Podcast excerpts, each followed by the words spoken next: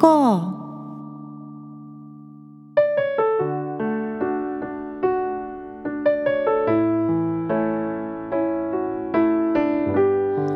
皆さんこんにちは。アンニョンガセヨ風花です。2月最初の放送でございます。今年は4年に一度のウルー年で2月が29日あるんですがたまたま1日と29日が木曜日なんでなんと木曜日だけ5週あるんですよね。第1週目の今週は歌をお休みにしてトーク会をお届けいたします。今月はジョイジョイライフのゆかさんと大学時代の友人と一緒に韓国旅行に行く予定があるんですよ。2月はねでも旧正月があるんですよね。で今年は2月10日が旧正月の元旦だそうで韓国語では旧正月のことをソラルと言いますがその時に旅行がかぶってしまうとお店がお休みだったりするのでねちょっと注意が必要なんですね。私が海外旅行で興味のあるジャンルは食事と文化芸術そして歴史なんですね。なのでどの国に行っても史跡や美術館博物館を見学して名物料理をいただいてスーパーや市場を見て街歩きするのが定番なんですよ。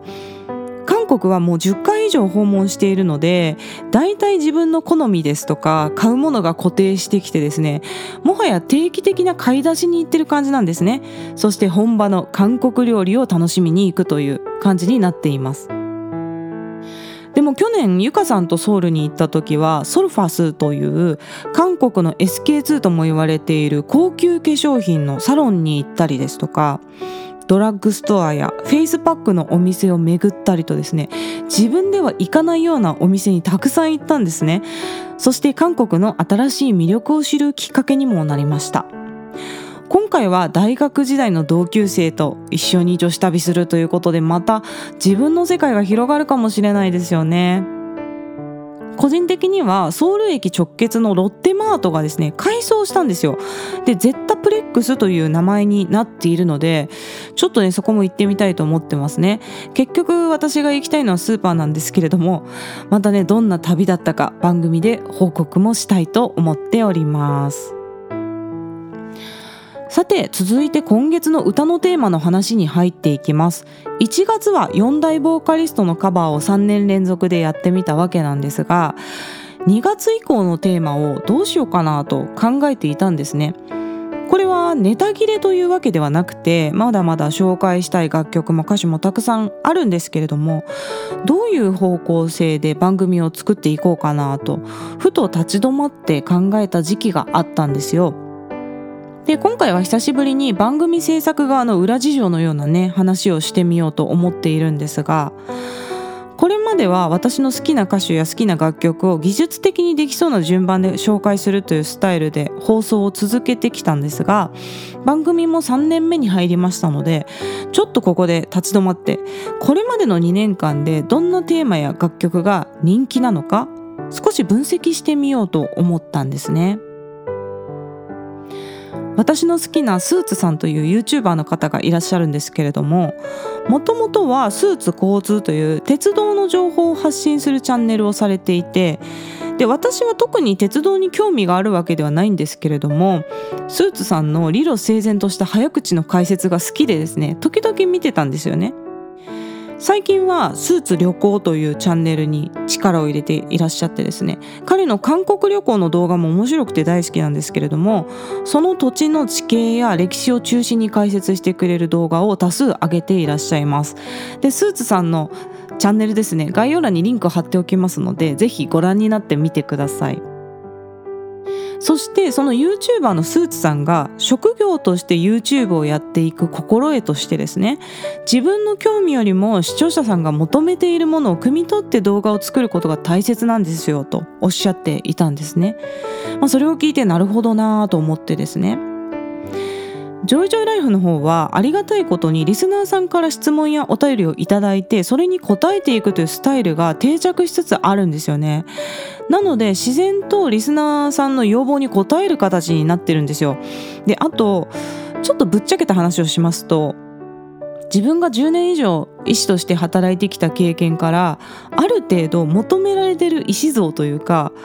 世の中の意思としてあるべき常識的な範囲っていうのが想像できるっていう面もあるんですよね。なので、まあ、人生経験がそのまま番組作りにも生きている感じがあるんですよ。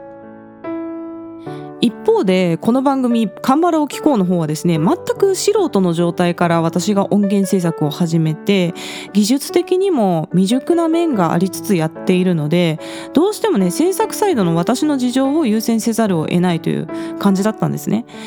で以前に修行のつもりでとにかく100曲カバーを目標にしていたということをお話ししたんですけれども最初の2年間本当にずっと作り続けるということにだけ集中していた感じだったんですよ。コンテンツを出し続けていけば徐々にリスナーさんの規模やチャンネル登録者って増えていくものなんですけれどね。実は去年のとある月に毎週放送を続けているのにもかかわらずリスナーさんの数が減っていくという状況を経験していました。頑張って毎週更新しているのに結果がマイナスという時期があったんですよね。ただその期間に出したポッドキャストも一部のリスナーさんからは高評価をいただいていたのでクオリティが低かったわけではないと思うんですけれどもなんで結果がマイナスなんだろうと考えていた時にふと先ほどのね YouTuber のスーツさんの言葉を思い出したんですよね。あきっとリスナーさんが求めてるものにちょっとテーマが合ってなかったのかもしれないなと思ってですねもちろん自分のやりたいことをやるというのは大切な軸なんですけれどもそればっかりになってもいけないんだろうなと思ったんですね。リスナーさんあってこその番組なのでまずどんなテーマや歌手の楽曲が人気なのかこれまで2年間の傾向を分析してみるということにしました。YouTube 界隈では過去に人気があった企画をもう一度やることをこするって言うんですけれども私もねポッドキャストでこれをやってみようと思ったんですね。で今年の2月3月は過去2年間で人気のあった歌手の楽曲をまあまた新しい曲ですけどそれを中心に紹介していきたいと思っております。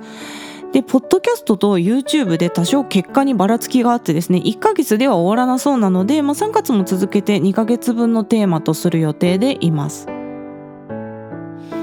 では続いてですね、ポッドキャストと YouTube のリスナーさんの特徴ですとか、人気のあるエピソードなどをね、紹介していきたいと思います。新しくこの番組を聞き始めていただいた方にはですね、人気のあるエピソードの参考にしていただけるかと思います。まずリスナーさんの構成なんですけれどもポッドキャストのリスナーさんは女性が7割男性が3割に対して YouTube の視聴者さんはね真逆なんですよね男性8割女性2割なんですよただ YouTube の方はカラオケ音源を出してますので私が男性歌手の曲を多くカバーしてるのでその男性歌手のカラオケ音源から男性がたくさんフォローしてくれてるのかもしれないんですね。で年代はどちらも30代以上が多いですこれは2000年代初頭の楽曲をカバーすることが多いのできっとね懐かしい気持ちで聴いてくださる方が多いのかなと想像していますね。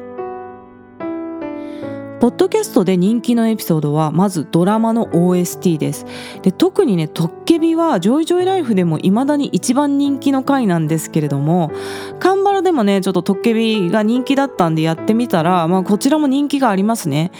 で特にトッケビの OST を紹介する回それから OST をカバーした回というのは大変人気があります。そしてイテウォンクラスの OST の回あとパクヨシンさんの「雪の花」それから賢い私生活の OST シリーズも全体的に人気が高いですね。1年目にはちょっと懐かしい韓国ドラマの OST をカバーするというシリーズをやったんですけれども美しき日々の OST メドレーが人気で実はですねこのエピソードから番組を見つけて聞くようになってくださった方が一番多いという結果が出ております。続いて大御所歌手部門ではですねシン・スンフンさんの「I Believe」の回キム・ドンリュルさんの「チチュンチンダン」ですね「え、ー、と酔う中の真実の話」という意味のタイトルですけれどもこの曲がですね上位にランクインしております。で全体を通してソン・シギョンさんキム・ボムツさんの楽曲はやはりねバラード歌手ということで非常に人気も高いですね。そしてポッドキャスト全体で最も爆速で伸びているエピソードはメロマンスさんの「Love Maybe サラギン側」なんですね。で大抵ですね早く出したエピソードが、まあ、長い期間ずっと再生されて再生回数も多くなるという傾向にあるんですけれどもこのメロマンスさんの回はですね113回にやってるので去年の3月にやったと思うんですけれどもそのエピソードにもかかわらず全体で再生回数でトップ5に入ってるんですよね。これが一番爆速で伸びています。でこの曲もリスナーさんがメッセージに書いてくださったのをきっかけにカバーした楽曲なんですね。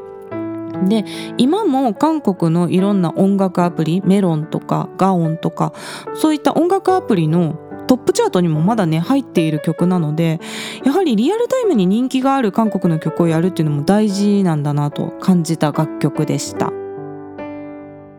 続いて YouTube で人気のエピソードや楽曲を紹介していきます。まず「見えるラジオ」はですね圧倒的にバラードの皇帝ソン・シギョンさんを紹介する回が人気です。